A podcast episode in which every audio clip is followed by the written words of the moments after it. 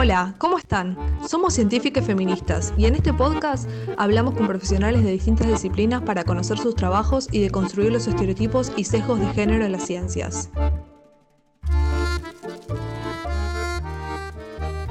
Natalia Mego Guzmán es médica endocrinóloga egresada de la Universidad de Buenos Aires.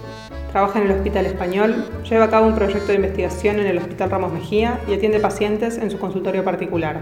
Como si esto fuera poco, es integrante del recientemente fundado Departamento de Salud Transgénero de la Sociedad Argentina de Endocrinología. En esta segunda entrega hablamos sobre diferentes aspectos del acompañamiento de pacientes transgénero en tratamiento de hormonización cruzada. También la escuchamos a Nati teorizar acerca de por qué las endocrinólogas son mayoritariamente mujeres y qué pasa con los lugares de referencia y toma de decisiones dentro de la especialidad.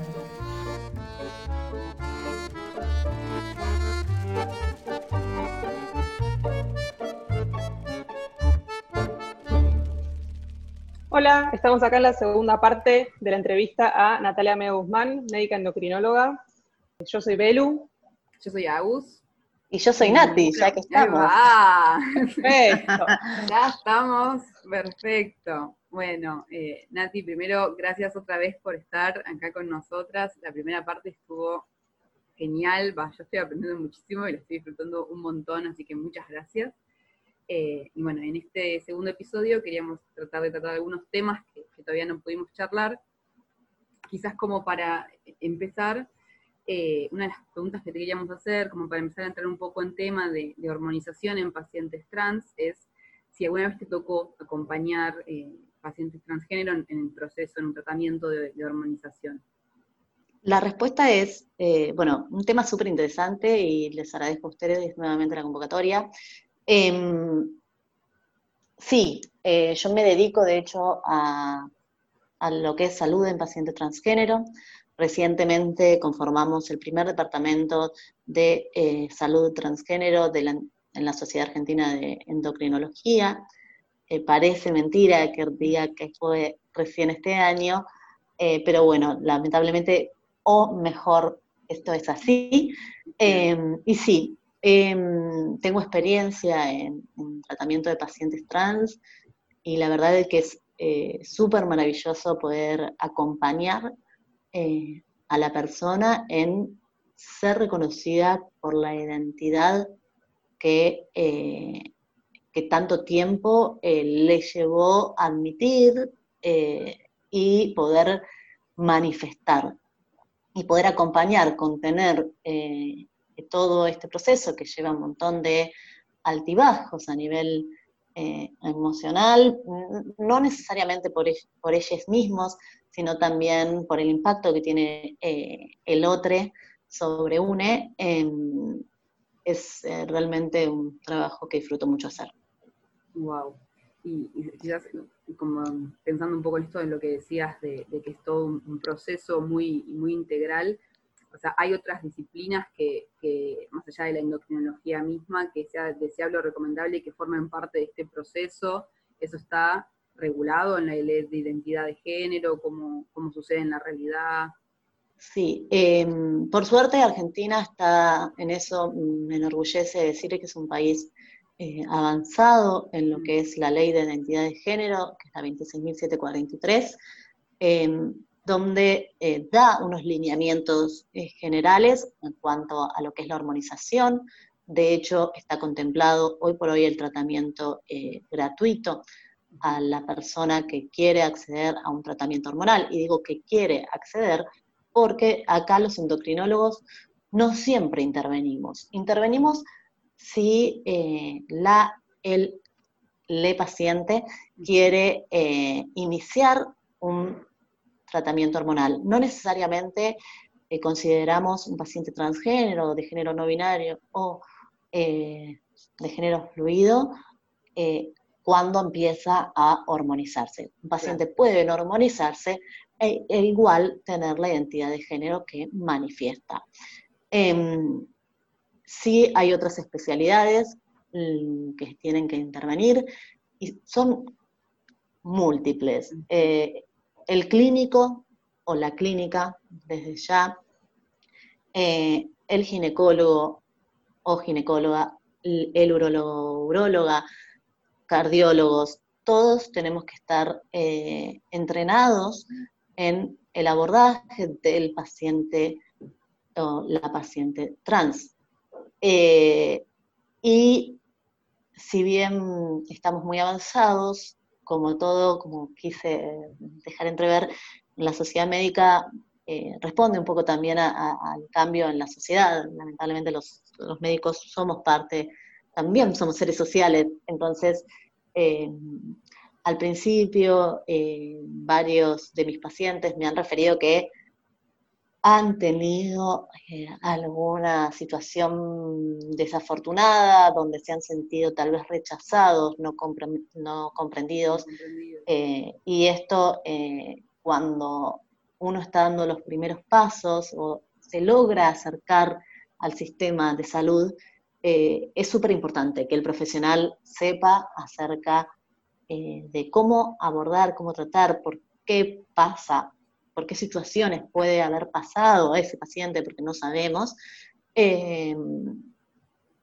como para que sentirse contenidos, porque lo que pasó con la población transgénero, que gracias a, hoy en día esto no es así, em, fue que mucho tiempo tuvieron que acudir a terapias hormonales, eh, quirúrgicas, eh, por fuera del sistema de salud que hoy conocemos, exponiéndose a múltiples riesgos. Y hoy es una conquista, por así decirlo, eh, que los pacientes trans formen parte como debe ser de la población general. Que de hecho es así. Totalmente. Así bueno. cual. Y relacionado con esto, ¿se trabaja en equipos eh, interdisciplinarios o cada profesional atiende por, por separado, digamos, a los pacientes? Bien, esto se está eh, aceitando cada vez más. Em, vamos, yo estoy hablando de la ciudad de Buenos Aires y cabe destacar que esto no es así o no es necesariamente igual en el resto del país. Lamentablemente en el interior no todos están capacitados. Muchas veces recibimos consultas de médicos del interior em, del país que eh, quieren dar respuesta o acompañar a algún paciente trans y necesitan eh, información y bueno, se, acercan acá. Acá tenemos eh, varios hospitales que están formando ya, o que ya tienen formado, de hecho el Durán fue uno de los primeros en su momento, después estuvo el Ramos Mejía, el Hospital Fernández, y ahora hay muchísimos más centros, bueno, el San Martín de la Plata, que se dedican a la atención integral del paciente trans, donde obviamente ahí está conformada la red. Todavía falta en lo que es el terreno en particular poder generar una red y uno empieza a conocer qué profesionales se dedican a cuando ya tiene una casuística importante. Nosotros, o tal vez yo por em, trabajar y dedicarme a esto, sí te puedo referir qué paciente o, qué profesional puede abordar mejor lo que necesita determinado paciente pero todavía no, tenemos tanto. Lo ideal sería que todos estuviéramos capacitados como para dar respuesta. Claro, y vos mencionabas recién que la ley estipula que estos tratamientos sean gratuitos. ¿Cuál es tu experiencia en la práctica en cuanto a este tema? ¿Efectivamente es así? ¿Se accede a todo el tratamiento de manera gratuita o es más compleja la, situación? Eh, como país pobre que somos, es muy compleja la situación. Ahora, ¿cuánto representa económicamente la población trans al país? Y no, la verdad es que, si bien uno son costosas porque es uno de los puntos que siempre nos dicen es, ¿y por qué tienen que tener todo gratis? Y la verdad es que es una población que ha sido relegada por muchísimo tiempo, que es minoritaria por el momento, eh, y eh, que la verdad que no representa económicamente un impacto mayor, pero en los vaivenes económicos del país eh, lo que es la o en los cambios políticos, hasta que de un gobierno a otro, siempre pasa que hay unos meses en donde eh, la hormona no llega al paciente. Eh, se trata de cumplimentar en lo que es el Estado, la verdad es que hay un muy buen trabajo, en o sea, durante todas las gestiones hubo buen trabajo, siempre hubo faltantes, incluso también eh, los hay en este momento de vez en cuando, pero tratamos de estar conectados los profesionales como para que el paciente tenga acceso. Con lo que respecta a las eh, obras sociales o prepagas, mm, la verdad es que eh, cuesta, no es imposible, a veces es frustrante, pero a la larga uno termina abriendo los caminos. Yo siempre les digo a los pacientes que si bien hay que tener un poquitito de paciencia, a veces tenemos que hacer un montón de resúmenes de historias clínicas y llegamos a obtenerlo gratuito. El tema es que en ese momento el paciente ya intentó por algún medio mm, poder costearlo o se quedó varios meses a la espera de la respuesta. Eh, pero la, respuesta se cumple, se cumple parcialmente con sus trajines en acorde al país que vivimos. Me imagino. Y los tratamientos son parte de la carrera, de la especialización, o son cosas que con las que vos, tuviste que estudiar y aprender por aparte del estudio universitario de sí. Eh, mira, yo cuando tengo entendido que esto está cambiando, eh, cuando yo hice mi carrera universitaria, eh, no tenía idea que existía una identidad de género. o sea, no, nadie me había hablado era algo que había escuchado, pero por, ser un ser social, pero nadie me hablaba de qué pasaba eh, o que existían gente que tenía una identidad de género que no coincidía con su sexo eh, biológico. Y mm, entonces, cuando empiezo eh, la especialidad, me hacía ruido porque me preguntaban, conocides, acerca de cómo era y yo no tenía mucha información al respecto y tenía que ir a leer como para, poder dar respuesta. Eh, y recién en el tercer año, o sea, en el cuarto año de eh, la especialidad de endocrinología, fue el primer año, mi, año, donde eh, nos dieron una primer clase de hormonización en el paciente trans, que hasta antes de nosotros, digamos, nunca se había dado una clase de hormonización cruzada, pese a que profesionales antes que anteriores a mí trabajaron muchísimo en dar respuesta. ¿Y eso para Bien. en qué año fue como para tener ahí la idea? Eh, uh, para. Alrededor, eh, no importa, un aproximado. Estoy pensando cinco años, cuatro, cinco años atrás, pongámosle. Nos sorprende entonces que recién ahora se esté creando el Departamento de Salud de Pacientes Transgénero de la Sociedad Argentina de Endocrinología, ¿no? Eh, llevó, llevó su tiempo, eh, de todos modos estaban bastante comunicados eh, y esto es un reconocimiento a los profesionales que estaban mucho tiempo antes, incluso estoy hablando de profesionales que se habían capacitado a dar respuesta antes de la existencia de la ley de identidad de género y que fueron quienes tomaron la bandera en eh, capacitar a quienes se interesaron, porque ni bien salió la ley de identidad, obviamente no, medio había cierta confusión, tal vez, por así decirlo, dentro de la, eh, de la, comunidad médica, a quienes sí estaban interesados en dar respuesta, y ellos fueron quienes eh, empezaron a luchar mucho, y luego los que fuimos más jóvenes eh, nos sumamos a esta iniciativa de eh, pedir eh, la formación del departamento, que la sociedad recibió con gusto, y bueno, nada, ahora estamos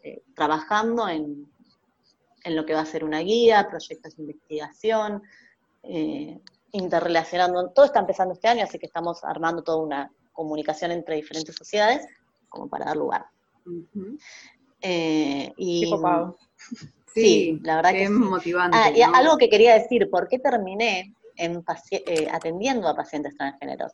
A mí lo que me pasó es que, bueno, en el último año tengo eh, esta clase, mm, me atrajo muchísimo, y, pero yo estaba orientada para otro lado. Todavía eh, no, no, era mi momento para adentrarme a, medicina transgénero. Y, y digo, bueno, ya estaba finalizando mi residencia, voy a dedicar mi último mes a acercarme a la doctora Patricia San Martín, quien se dedica en el Hospital Ramos Mejía a la atención de pacientes transgénero, para que eh, me dé más herramientas por si me llega un paciente poder eh, contenerlo y darle las, primeras herramientas. Y ya estando con ella mm, aprendí muchísimo, eh, me fascinó, me llené de amor, por así decirlo, porque realmente los pacientes tienen una respuesta enorme cuando, cuando encuentran a un profesional que, que los ayuda, que los acompaña y que está y que se preocupa.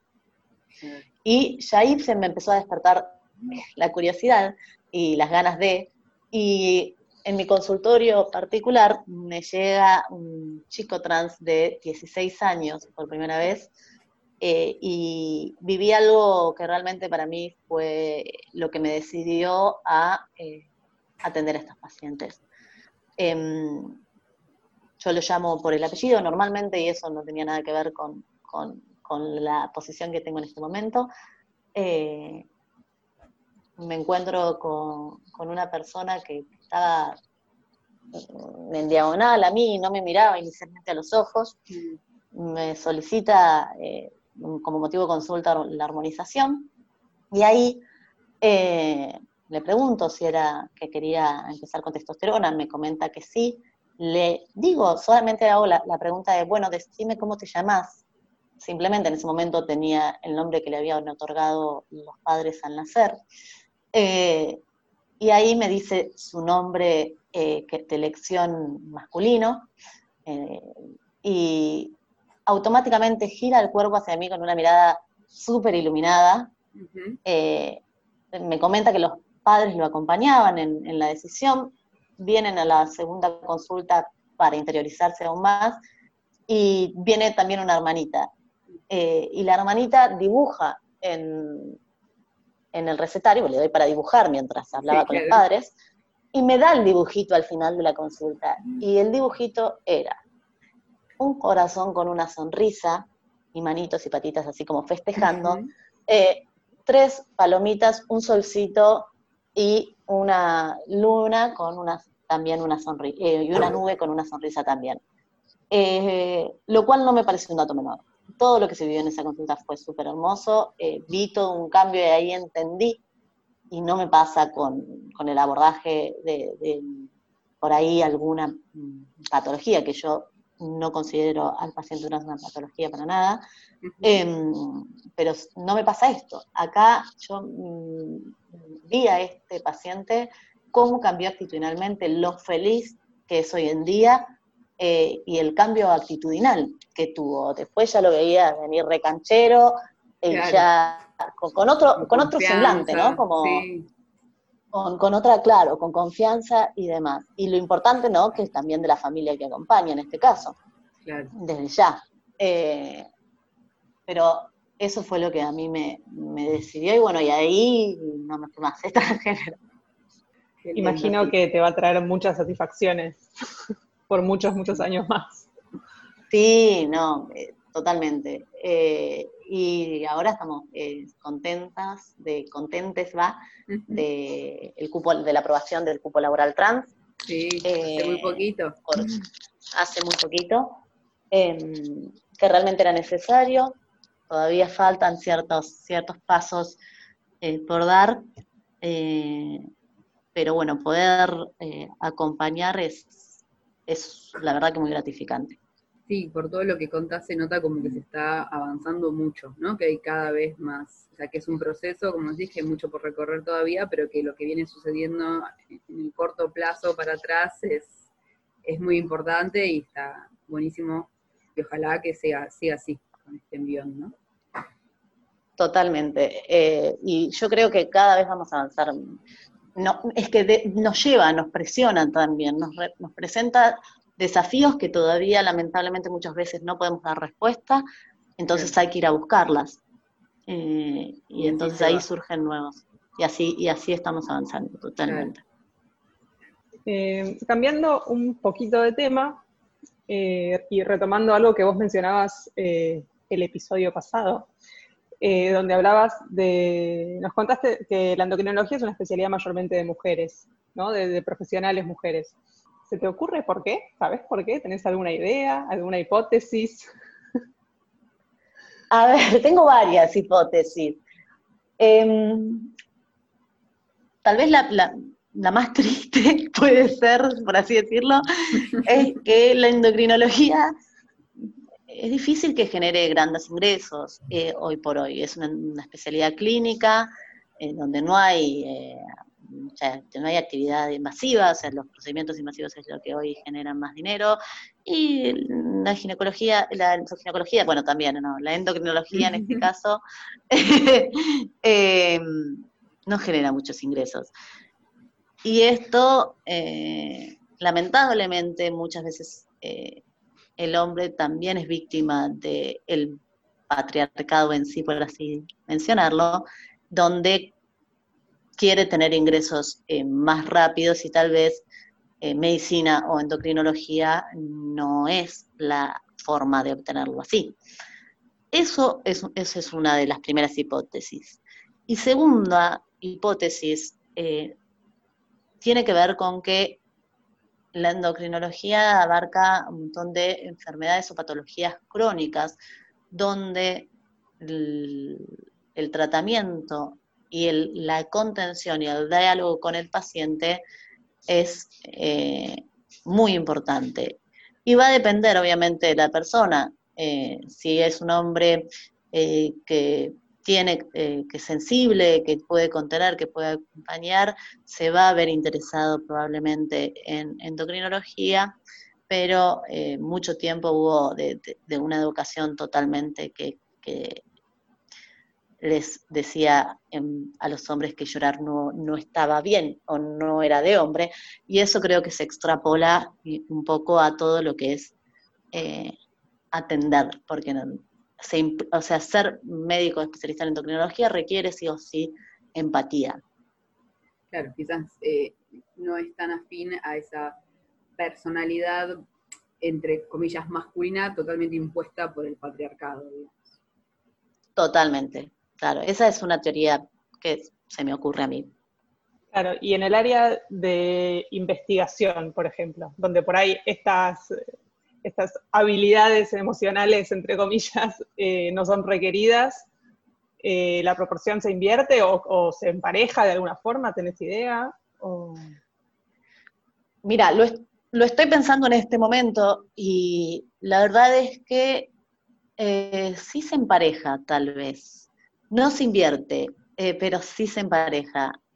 Y sí se empareja, lo cual también es curioso y también es llamativo, Em, pero las mujeres en endocrinología eh, se interesan mucho en lo que es el terreno de investigación y han ocupado lugares muy importantes. De hecho, la mayoría en Argentina, eh, de como primeras autoras, son mujeres. Eh, hay hombres desde ya y muy buenos que también figuran. Em, pero sí, somos mayoritariamente mujeres. No sucede lo mismo en otros países del mundo. en Estados Unidos Mm, me atrevería a decir, tendría que verlo desde ya, que la mayoría son hombres.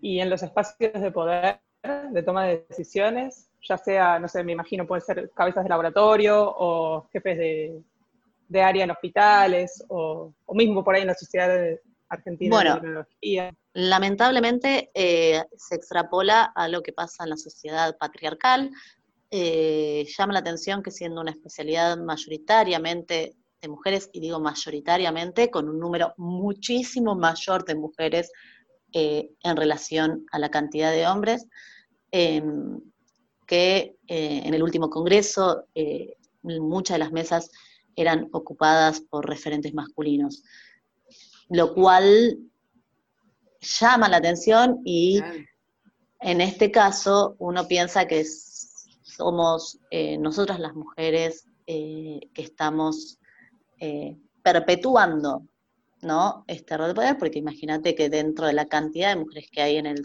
en el servicio de, endocrinología de, toda la Argentina, hay mujeres muy capacitadas que dedican su vida a esto y que vienen trabajando muchísimo en sus diversas áreas. Entonces llama la atención que muchas veces terminen ocupando estas mesas hombres, em, los pocos hombres que hay, básicamente. Porque eh, eh, es eso, porque vos decís, bueno, sí, pero hay mujeres, sí hay mujeres, es verdad que hay mujeres, pero hay pocos hombres y están ahí, ¿por qué razón? Claro, siguen ocupando el, como el puesto de referencia, que la referencia sigue siendo, no, no totalmente, pero, pero más de lo que correspondería por la proporción que hay en general en el área. Total. Y vos, eh, durante tu formación o durante tu desarrollo, trabajo profesional, ¿te encontraste con alguna dificultad eh, por ahí relacionada con algún sesgo de género, con alguna situación en particular que te haya quedado? Eh, con alguna situación particular. no, sí, esto mismo de por ahí notar que una opinión transmitida por un hombre cisgénero eh, tenía mayor peso. Em, la, he vivido, mm, no, no he tenido, por suerte, dificultades a la hora de eh, desenvolverme y, de buscar eh, los lugares, em, pero sí esta, esta sensación del respeto ante la palabra de quien toma, cuando, cuando la toma un hombre cisgénero, eh, se percibe. Y otra cosa que por ahí me, gustaría destacar es, y que lo vi tal vez, yo sé que ustedes están en, Instagram también, y una pregunta que me llamó muchísimo la atención fue qué rol tenían en las disidencias eh, sexuales o algo así. Eh, algo así fue la, pregunta que habían hecho y me lo, también fue algo que me cuestioné. Y algo que sí veo eh, en el campo de em, endocrinología, de medicina y de endocrinología, es que eh, las disidencias son minoría y además hay un fuerte, una, viví una gran cantidad de comentarios discriminatorios hacia quienes eh, tenían o una orientación sexual no heteronormativa eh, y, o una eh, identidad de género que no correspondía al sexo asignado al nacer. En eso, sobre todo, sí he experimentado un par de situaciones que me han llamado poderosamente la atención y que lamentablemente no debería ser así. Totalmente, sí, no, totalmente. Bueno, y vinculando un poco con, esto de Instagram que vos decías, vos tenés una cuenta eh, de Instagram y te queríamos preguntar un poco qué fue lo que te motivó a crearla, eh, qué vínculo te genera con, las personas y cómo, cómo, es un poco ese mundo. Bien, antes de la creación de, Instagram tuve muchos conflictos internos, eh, más que nada porque en el imaginario colectivo en ese entonces se interpretaba que eh, los profesionales que estaban en Instagram no eran tan profesionales y yo mm, soy una mujer que eh, me interesa mucho lo académico, investigo mucho, estoy leyendo y capacitándome constantemente. Entonces decía, bueno, veo la necesidad de que este espacio debe ser ocupado en el sentido de que yo lo que noto es que la figura del médico, eh, en parte por culpa del médico, del, del Estado, de eh, la sobrecarga que, o la presión que ejercen las obras sociales o las prepagas. En fin, el médico sigue siendo el intermediario, de, una, de mostrarse frío y distante al paciente. Como que no puedo yo mostrar que soy también un actor de la sociedad, más allá de ser médico. Y veía que esto mismo lo que a la larga generaba era que el paciente ya no quiera ir a la consulta. O le, peor aún, lo que veo es muchísima ansiedad a la hora de ir al médico. Personas la pasan mal. Y uno no, o sea, cuando yo recibo a alguien que está ansioso y, que te lo refiere y te dicen, no, no, me pone nervioso venir a los médicos, me genera un cuestionamiento. De hecho, cuando me, de hecho, mi Instagram se llama endocrinología.salud en ese momento, y voy a decir la verdad, porque se llama endocrinología.salud, es que no me animaba a poner mi nombre, pero yo igual quería acercar información. Y por eso se llama endocrinología.salud. eh, y ahora ya, bueno, venciendo absolutamente todo tipo de, barrera, un poco de este imaginario colectivo y también interna desde ya, eh, lo encuentro súper satisfactorio, súper.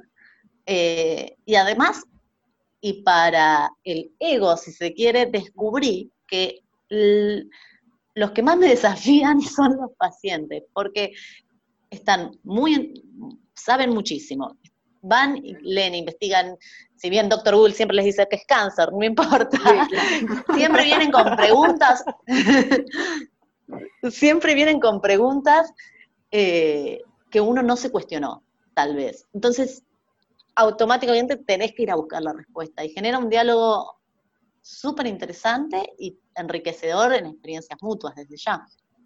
Claro, tenés una interacción por ahí un poco más eh, intensa, de la que podés tener una consulta corta, restringida por la obra social, etcétera.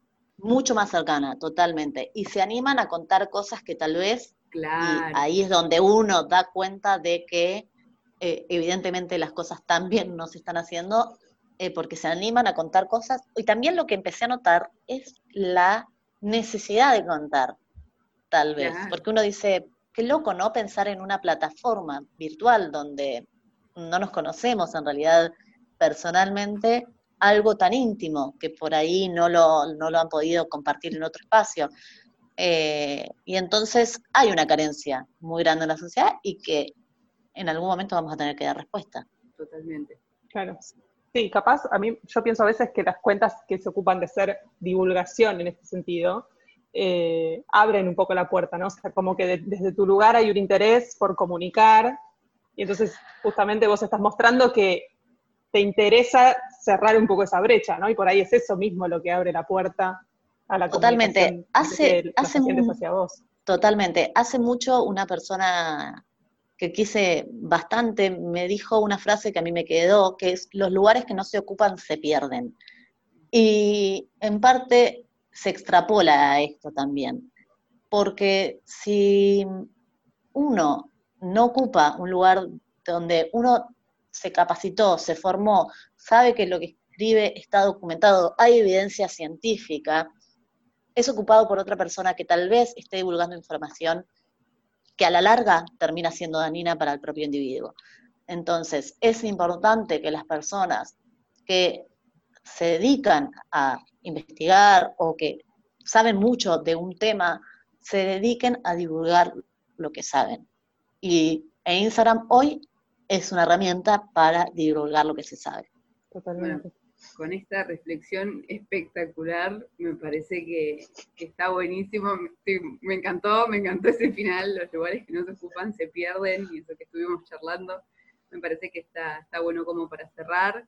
Eh, muchas gracias Nati por, participar, queríamos eh, decirte que si alguien se quiere preguntarte, si alguien se quiere comunicar con vos, cómo puede hacer para llegar, para contactarte. Eh, puede buscarme vía Instagram, a endocrinología.salud, como dije recientemente, eh, o en Facebook, eh, doctora Natalia Meo Guzmán, también me pueden escribir por ahí. Y bueno, nos pondremos en contacto sin ningún tipo de problema. Y antes de finalizar, quería agradecerles a ustedes, no solo por el espacio, sino también por el trabajo que vienen haciendo eh, tan necesario, sobre todo en lo que es la ciencia, eh, y de reivindicar un poco el rol de la mujer, que tan necesario fue para que la ciencia avance, y, hoy por hoy eh, justamente estamos acá activas para tratar de llevar a, nuestro nivel científico un poco más, más alto. Ah, muchas gracias, muchas, muchas gracias. Bueno, yo disfruté muchísimo. No, gracias a ustedes. Muchas gracias, Nati. Un placer. you